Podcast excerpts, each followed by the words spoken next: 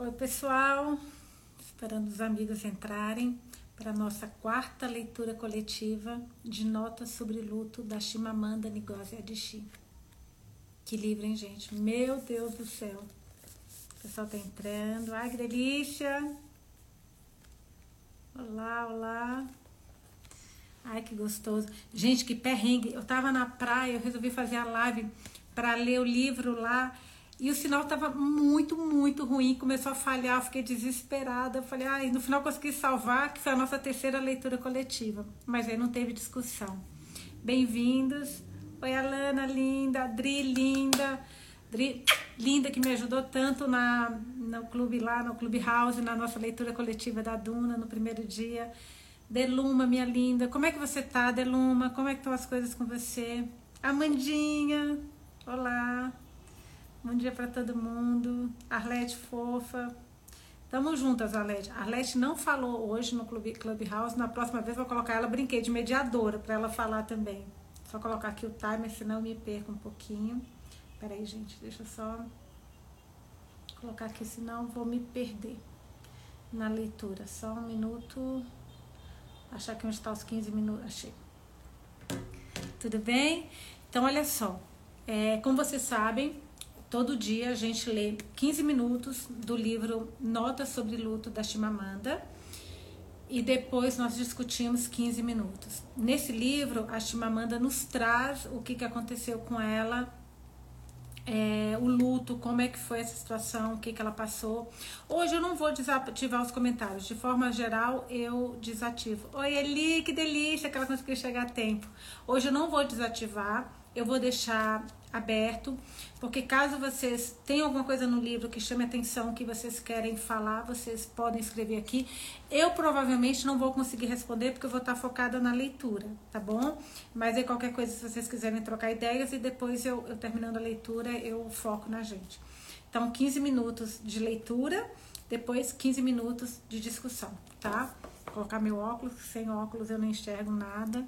Vanessa, que leitura maravilhosa, linda. Eu tô tão feliz com o feedback de vocês que eu já estou pensando qual o próximo livro que eu quero ler para vocês aqui. A louca, né, gente? Eu tô lendo é, Corte de, de Chamas Prateadas, agora tá me dando um branco no nome. Nota sobre Luto. Tô lendo um livro no, no Kindle. Tô lendo Duna com vocês e já estou pensando qual que é o livro que eu vou, terminando Nota sobre Luto, que eu vou ler com vocês. Vai ser muito legal. Então, olha só, vamos lá. 15 minutos de leitura. Vou deixar aqui o, o, o, comentário aberto, ativado, se vocês quiserem falar alguma coisa. Não pensa que eu estou ignorando vocês, mas é porque eu tô, vou ler, tá bom? Então vamos lá. Da última vez eu terminei o capítulo 16 e ia começar no 17. Então, liga o cronômetro 15 minutos para que vocês. Eu sei que vocês guardam esse momento para a gente, para nossa leitura, então não vou atrasar vocês. Vamos lá. Capítulo 17. Minha melhor amiga, o Ju, me conta como meu pai se virou para ela no final do meu discurso em Harvard Class Day, em 2018, e com a voz mais potente ainda, devido ao fato de estar cochichando, falou: Olhe, estão todos se levantando para ela. Isso me faz chorar. Parte da tirania do luto é que ele impede as pessoas de recordar as coisas importantes o orgulho que ele sentia de mim é importante mais do que de qualquer outra pessoa. Ele lia tudo que eu escrevia e seus comentários iam de: Isso não está nem um pouco coerente a você se superou. Sempre que eu viajava para dar alguma palestra, mandava meu itinerário para ele, que enviava mensagens de texto para acompanhar o meu progresso. Você deve estar quase subindo no palco, escrevia. Vá lá e brilhe. Homem if o. Uma vez estava indo para a Dinamarca e depois de me desejar boa viagem, ele emendou do seu jeito direto. E quando chegar na Dinamarca, procure a casa de Hamlet. Capítulo 18 Você deveria se casar logo com seu pai, dizia com frequência minha prima hoje, com uma exasperação brincalhona. Talvez porque uma das coisas que eu mais gostava de fazer no mundo era simplesmente passar tempo com meu pai. Nossa, gente, eu já escutei tanto isso. Minha mãe falando todo mundo. Nossa, que dor. Ficar sentada com ele falando sobre o passado era como recuperar um glorioso tesouro que sempre fora meu. Ele me presenteou com minha ancestralidade por meio de histórias muito bem construídas. Eu não apenas o adorava daquele jeito clássico que as filhas têm de adorar o pai, mas também gostava muito dele. Eu gosto dele. Gosto da sua graça, da sua sabedoria, da sua simplicidade e de como ele era absolutamente impossível de impressionar. Gostava da sua fé luminosa e moderada, forte, porém vive, vivida com leveza. Se alguém quisesse que meu pai passasse o final de semana em algum lugar, era preciso achar a igreja católica mais próxima. Nossa, meu Deus, parece que meu pai. Assim que me mudei para Maryland, tive receio que a igreja de São José Evangelista, localizada no centro ecumênico, em Colômbia, e com um coro que incluía uma guitarra elétrica, fosse lhe desagradar, por ser muito do seu diferente do seu catolicismo de vitrais. Mas ele declarou que o padre era muito bom. Ia lá feliz, todos os domingos. Gostava que a sua reação ao poder fosse um dar de ombros. Ele venerava a integridade. Floreios grandiosos lhe causavam indiferença, quando não, quando não desconfiança. Eu tenho oito carros, gabou-se certa vez o rico pretendente da minha irmã. E meu pai retrucou: Por quê? Ele não era materialista. Isso não seria uma coisa tão notável se ele não fosse um nigeriano morando na Nigéria, com seus princípios de cobiça obstinada, seu consumismo desenfreado e irrestrito. Todos nós tínhamos sido, em alguma medida, contaminados mas apenas ele permanecia inteiramente livre. Eu gostava do seu senso de dever. Sua natureza tinha algo de adaptável. Ele era um espírito capaz de expandir. Absorvia más notícias, negociava, fazia concessões, tomava decisões, ditava regras, mantinha parentes unidos. Muito disso era o resultado de ter sido primogênito de uma família Igbo. Gente, eu não sei se eu estou falando certo, se eu não tiver, me falem, tá? E feito jus ao seu emaranhado de expectativas e ditames. Ele preenchia de significado as descrições mais simples. Bom homem, bom pai. Eu gostava de chamá-lo de homem gentil e gentil homem. Gostava também do valor que ele dava à organização correta das coisas seus registros meticulosos, as fileiras de pastas nos seus arquivos. Cada filho tinha uma pasta para o histórico do ensino fundamental, médio e universitário. E todo ajudante doméstico que morou conosco tinha sua pasta. Certa vez, quando estava conosco assistindo ao noticiário americano, ele se virou para mim e perguntou: O que significa essa palavra nuke? E quando lhe expliquei o significado, ele comentou: armas nucleares são uma coisa séria demais para ter apelido. Você tem uma risada especial quando está com o papai, me diz meu marido. Mesmo quando o que ele fala não tem graça. Reconheço a risada aguda que ele imita e sei que ela tem menos a ver com o que o meu pai diz do que com o fato de estar com ele. Uma risada que eu nunca mais vou dar. Nunca mais veio para ficar. Nunca mais. Parece muito injusto e punitivo. Eu vou passar o resto da vida com as mãos estendidas, tentando alcançar coisas que não estão mais ali. Capítulo 19.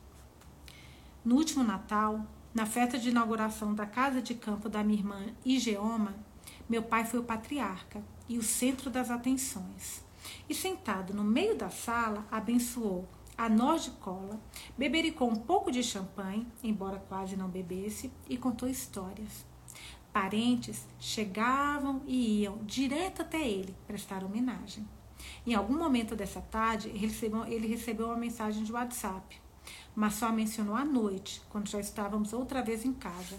Passou-me o celular e disse: Leia isso aqui. Pelo visto, esse homem enlouqueceu de vez. Este homem era o bilionário decidido a confiscar a vasta extensão de terras ancestrais que pertence à Aba, a cidade dos meus antepassados.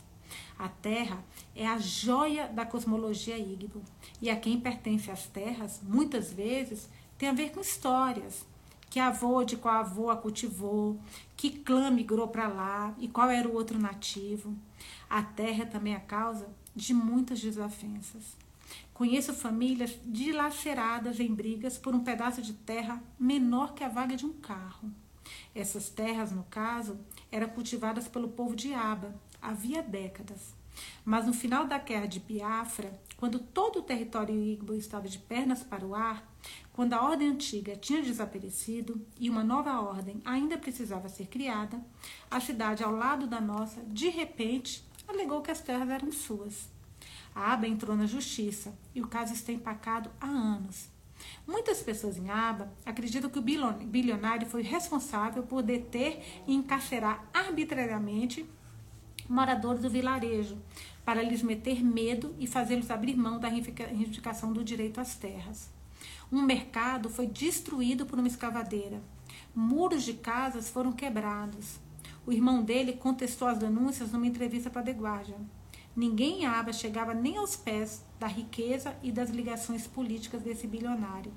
Mas um comerciante sem papas na língua, chamado Ikemba Nijioga, estava bancando as despesas jurídicas da minha cidade e fazendo declarações públicas sobre o comportamento do bilionário.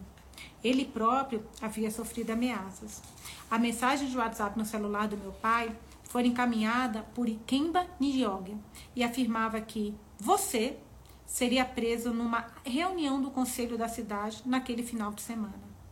Meu pai, que não tinha experiência com o WhatsApp, não percebeu que aquela era uma mensagem encaminhada e pensou que ele estivesse prestes a ser preso ilegalmente. Tinha passado o dia inteiro em silêncio carregando este peso. Papai, você deveria ter dito alguma coisa antes. Não quis estragar o dia de Geoma, respondeu ele. Me dá raiva que os últimos meses do meu pai tenham sido prejudicados pelos atos de um insignificante e autoproclamado filantropo, embriagado pelo dinheiro ganho com petróleo e desprovido de qualquer escrúpulo.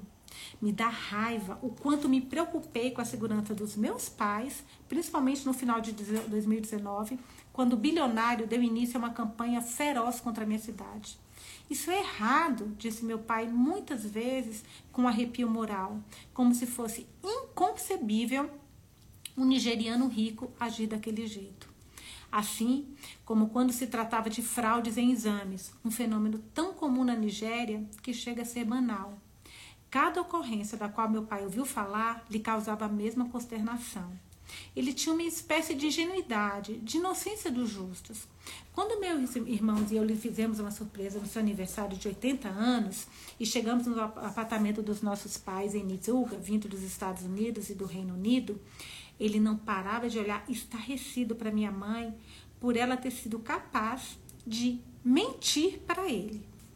Mas você disse que os amigos iam ouvir, não que as crianças viriam. Não, papai, ela não podia dizer. Surpresa, é isso. Capítulo 20. Essas lembranças dela são doloridas, né? Nossa. A mamãe está triste porque o vovô morreu, disse minha filha de quatro anos para a prima. Morreu? Ela conhece a palavra morreu. Pega lenços de papel numa caixa e os entrega a mim.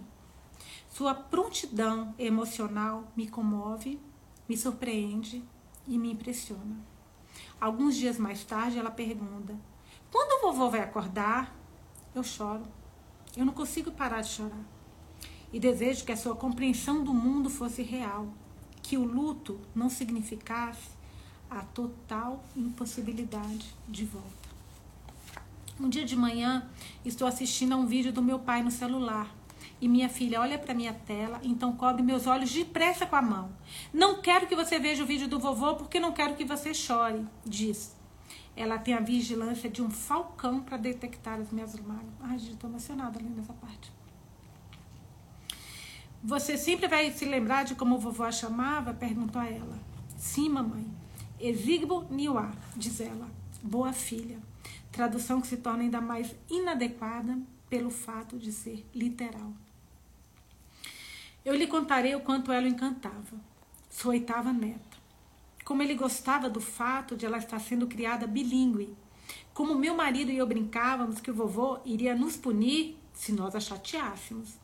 Uma cena dos primeiros meses da minha filha, meu pai subindo a escada às carreiras, enquanto minha filha se esgoelava de chorar no térreo sob os cuidados da minha mãe.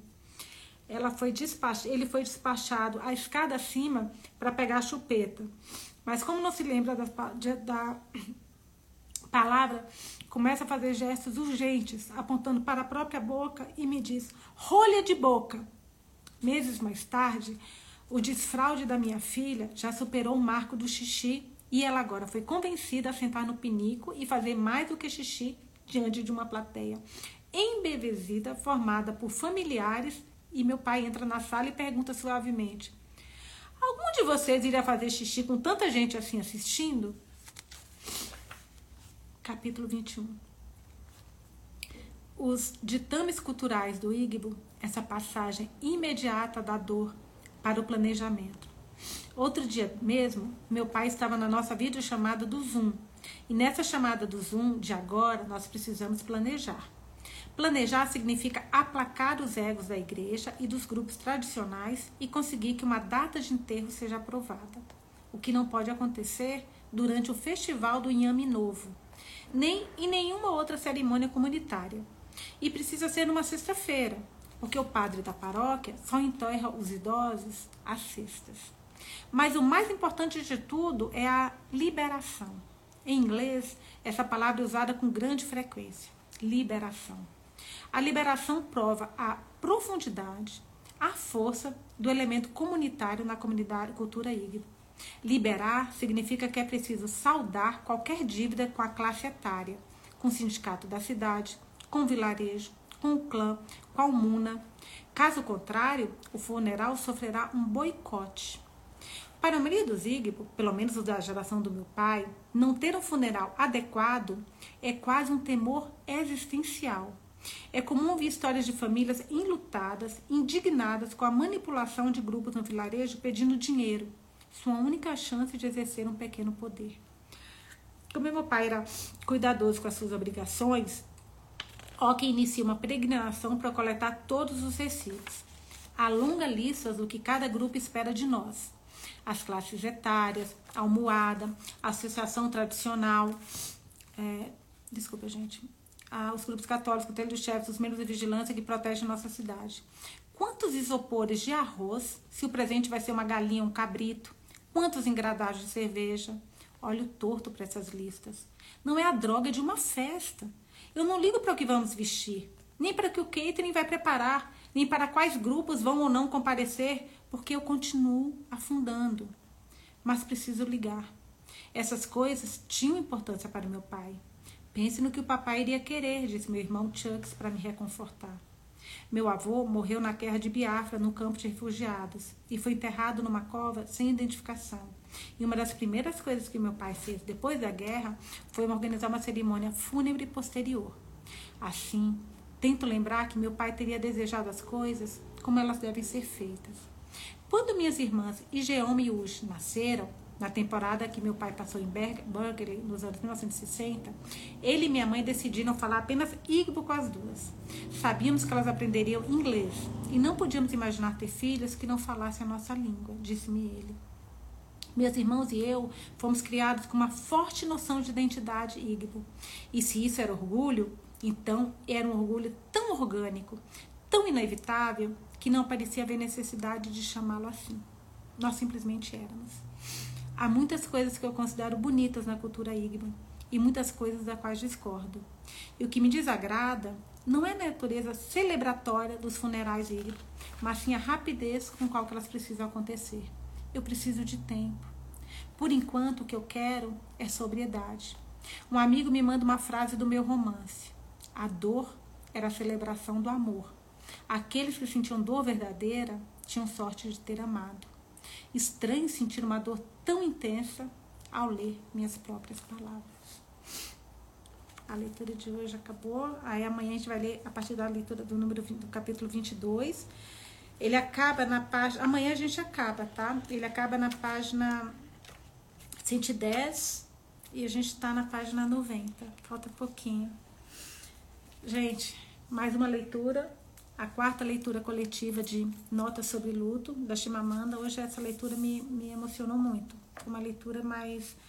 Eu acho que ela, ela desabafou mais e, e ela falou muito da relação dela com o pai. E eu tenho uma relação com meu pai tão forte, tão forte. E quando ela falou, falam que eu queria casar com meu pai, minha mãe vive falando isso comigo. Nusa, você gosta tanto, leva para sua casa. Eu falei, quem me dera levar meu pai para minha casa? Meu pai é o meu ídolo.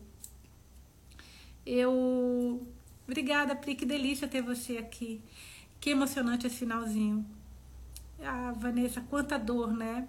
A leitura nos envolve e nos emociona tanto. Hoje, essa leitura me emocionou demais. Eu. eu a Regina, o livro dela chegou. Adri, quanta emoção. Eu tenho lido muito sobre luto, tá, gente? Conversei com algumas é um assunto tão difícil, né? Poucas pessoas falam sobre esse assunto, porque eu percebo que há um tabu sobre o, o luto. E é uma coisa que todo mundo passa. Uma psicóloga falou uma coisa muito interessante e que ela fala aqui nesse, nesse final, que eu adorei, porque tem a ver com o que eu li que uma psicóloga falou. A dor era a celebração do amor. Aqueles que sentiam dor verdadeira tinham sorte de ter amado. E é isso que falam. Se você não quer sentir dor, é muito simples. Não ame. Se você amar, em algum momento você vai perder, faz parte. E a dor vem. Eu estava conversando com uma psicóloga e ela falando sobre o luto. É, algumas coisas muito, muito, muito, muito curiosas. Eu vou até pegar aqui que eu anotei, até para falar com você sobre isso. Que o luto, ele é uma montanha russa no escuro. Olha que curioso isso.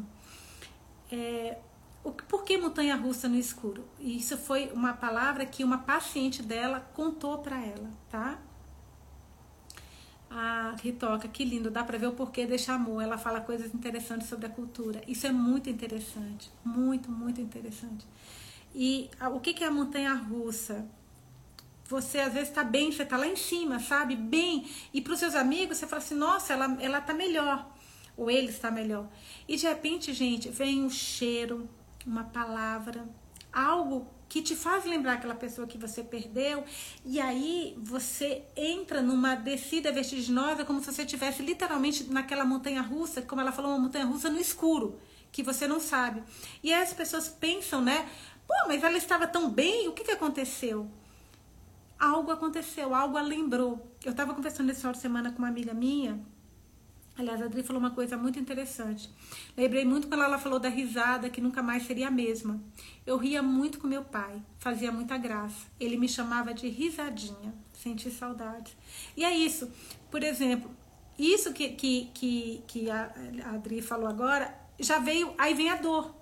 Porque algo lembrou o que aconteceu, algo lembrou do pai e vem a dor. A Ritoca está falando uma coisa muito, muito, muito importante. Como é importante viver o luto. É, é importante, gente. É muito importante. Porque, e, e é engraçado porque cada pessoa tem uma forma diferente de lidar com o luto. Eu estava falando com uma amiga minha aqui, que deixou, com uma amiga nossa, que deixou até um comentário aqui. Se vocês olharem em alguma das leituras coletivas, tem um comentário dela, em que ela perdeu o sogro, acho que foi o sogro, ou a sogra, não me recordo agora. E o, o marido dela quer falar do assunto o tempo inteiro, falar, falar, falar, falar. Já ela não quer falar do assunto. Então, o luto é um sentimento que as pessoas, cada pessoa vive de um jeito. Então, não tem uma forma de viver o luto. Não há tanto que as pessoas falam que existem muitas teorias para descrever o luto. Se você colocar Google luto, você vai ver filósofos tentando explicar o que é o luto, padres de todas, não só padres, mas qualquer religioso de qualquer, qualquer religião que seja, ela tenta explicar o que é o luto. Psicólogos, psiquiatras, assim, o que mais tem são pessoas doutoras para falar é, do luto. Mas na prática, a teoria não funciona. É muito diferente. Então, não existe uma teoria que consiga explicar o luto. É, ali tá falando aqui em casa ao contrário, meu marido nem usa a rede social para não lembrar da irmã. Então, é, cada pessoa tem uma forma de de viver o luto. A Rita, minha irmã perdeu um filho com 12 anos. Após 20 anos, agora ela consegue falar. Isso também, Rita, que você está falando, eu, é muito interessante porque cada pessoa tem o seu tempo para viver o luto. Teve uma garota, a Rita está falando, temos que respeitar, cada um tem sua forma de viver o luto, exatamente. Teve uma, uma garota que ela perdeu o filho com sete dias. E ok, no outro dia ela foi trabalhar, vida que segue. E foi. Casou de novo, como eu falei com vocês, vida que segue. Dez anos depois, ela com o novo marido, vivendo uma nova relação, tudo diferente na vida dela, ela acordou como se estivesse tendo um infarto, com o coração batendo acelerado, com o, sem sentir o corpo, uma sensação de morte iminente. Foi uma sensação que ela descreve horrorosa. O marido a levou correndo para o hospital, chegou lá, ela não tinha nada e ela falou: o luto bateu na minha porta. Dez anos depois, o luto bateu na minha porta e eu tive que viver esse luto. Então, é, às vezes a pessoa não vive o luto naquele momento, ela pode viver o luto depois de muito, muito tempo. Então, de novo, cada pessoa tem um tempo para viver. É, a Chimamanda aqui nos mostra muito sobre isso, sobre como é, como é viver o luto. A Adri está falando, tive que reprimir o choro e o luto porque faltava um mês para minha filha nascer e depois misturei com pós-parto. Demorei para chorar e vivenciar meu luto. Exatamente o que a Adri está falando. Cada pessoa tem o seu tempo para viver o luto. E Adri, hoje me emocionei com essa leitura. A Laí Pausini falou que aí caiu a ficha daquela mãe que eu comentei com vocês, que ela perdeu exatamente. Aí caiu a ficha. Gente, a Rainha Vitória é um exemplo típico de uma pessoa que ela não soube lidar com luto e ela, aliás, desculpa, perdão, não é que ela não soube lidar com luto, ela não conseguiu sair do luto. A rainha Vitória, ela quem colocou, né, a, ela colocou o, o, preto como a cor do luto que ela passou quando o marido dela morreu, ela passou a, a ficar só de preto. Ela ela simplesmente ela não aceitava a morte. O modo dela viver o luto foi não vivendo o luto. Então colocava-se o prato do marido na mesa, o lado da cama dele estava ali, as roupas eram dobradas. Ela, ele, ela viveu o resto da vida como se ele estivesse vivo. Parece loucura? Funcionou para ela. Não, porque cada pessoa tem uma forma. Pode ser que em algum momento ela tenha caído a ficha, sabe? A Maristela, é, eu perdi minha mãe faz nove meses. Agora que está caindo a ficha. É uma dor danada, mas temos que seguir. A Pri está falando nenhuma teoria capaz de explicar o luto. Penso que devemos dar sentido ao luto. Exatamente. Quando, é, é isso, é, a gente vive a prática, cada um tem a sua prática do luto. Isso é muito importante, muito importante. O, o, aqui a, a Maristela está falando, é uma dor danada. E é muito louco, porque assim, gente, o luto, o luto, ele é uma, uma coisa que te. A gente não sabe viver com dor, né? Eu não sei vocês, mas a maioria das pessoas tá com dor de cabeça, toma remédio. Meu marido brinca que eu sou uma hipocondríaca. Eu não sinto dor. Eu tô com dor, já pego remédio. Começa, meu pé, tô com calo, meu, vamos lá passar remédio. Isso é a maioria das pessoas. A gente não sabe viver com a dor. Vem uma dorzinha, você já toma um remédio. O luto não tem remédio. O luto é uma dor devastadora que você tem que viver até o limite, até que você consiga, até que a dor acabe e fica a saudade. Mas a gente não está acostumada com essa dor, a gente não sabe lidar com essa dor. Uma prima, a Claudiana está me contando, uma prima minha perdeu a filha de 16 anos no fim do ano passado. Até hoje eu não consigo ligar para ela, não sei o que dizer. Isso é uma outra coisa muito importante do luto. A quem está próximo, o que deve fazer o que deve falar. E eu falei, como eu falei com vocês, eu conversei com vários psicólogos, com várias pessoas. Eu tentei muito aprofundar no tema. Não tem uma regra, tá, gente? Não, como eu falei com vocês, o luto não tem regra. Mas a empatia é muito importante. Às vezes, o que a pessoa quer é só alguém que a escute e ela vai falar, ela vai falar. Então, assim, o que você precisa é de um, uma caixinha de lenço de papel, como a própria Chimamanda nos contou, que a prima só. Foi o que emocionou. A, a, a prima de, da, da filha dela, né, uma outra criança, foi e trouxe um lenço de papel e entregou para ela. Porque o que você quer, você que está no luto, é que te escutem. é que é, é ter uma empatia do outro lado, é que alguém a veja e a escute. A Deluma está falando, eu ia todos os fins de semana na casa da minha mãe. Depois que ela faleceu, eu não consigo mais ir lá. Parece que ela vai entrar pela porta a qualquer momento. Exatamente isso. A Laí Pausini está falando, é por isso que quando perdemos, queremos dormir, para não sentir a dor. Tentamos fugir de todas as, todas as formas do luto. É exatamente. É muito difícil, porque a, a, o luto é uma dor devastadora. É uma dor que não tem, não há comparação. É, teve uma, uma psicóloga que falou que você, você tem várias identidades dentro de você. O olhar do outro para você é uma identidade que te, é uma, te traz uma identidade no mundo. Então, o seu pai, marido, filho, seja o que for, ele te olha de uma forma que te dá uma identidade no mundo. Você não ter mais aquele olhar para você te deixa sem chão, te deixa sem identidade. Então, você tem que se, se reconectar, você tem que se redescobrir. Isso é um processo demorado, é um processo longo.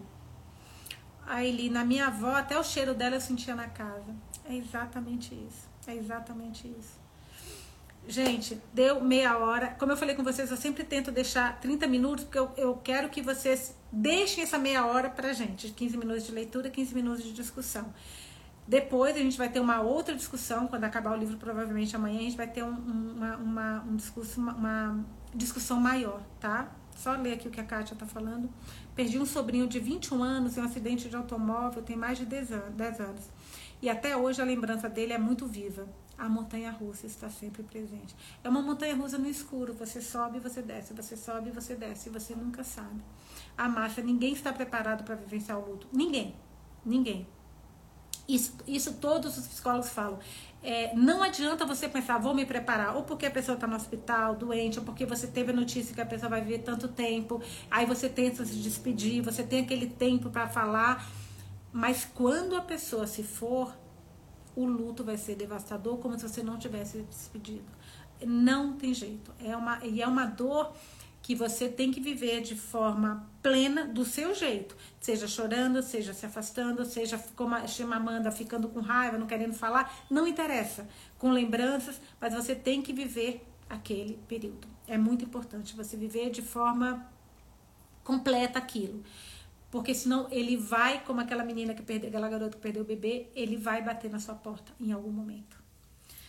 Gente, é isso. Amanhã nós voltamos. Eu vou colocar depois aqui o, o cronômetro para amanhã, às 7 horas. Provavelmente amanhã a gente acaba essa leitura. Eu tô amando. Eu queria só falar isso com vocês antes de finalizar. Que eu estou amando essa leitura com vocês. Eu já li muitos livros para uma pessoa que lê desde os 5 anos de idade. Eu já li, que eu não lembro mais o número de livros que eu já li na vida. Mas eu não me lembro de uma leitura tão especial como essa que eu estou fazendo com vocês. Sério, eu estou assim encantada. Eu queria agradecer vocês que me escutam, que estão aqui comigo, que me dão feedbacks muito linda. Eu recebo cada mensagem tão linda, tão linda. Eu falei esse final de semana com meu marido. Eu falei, olha, eu vou ler, mas assim, eu acho que me incomoda, eu acho que eu não vou ter uma voz legal, só que as pessoas vão, não vão gostar. E vocês estão me dando cada feedback tão positivo que eu acho que eu vou querer ler agora todo dia para vocês. Brincadeira, mas eu tô amando. Obrigada pelo carinho. Obrigada por estarem aqui comigo. Vocês são incríveis. Amanhã a gente tá aqui de novo às 7 horas, tá bom? Um beijo para vocês e até amanhã. Aí vou salvar essa live, tá? Pra quem não leu, não assistiu, pra quem não conseguiu acompanhar, vê depois. Beijo, gente.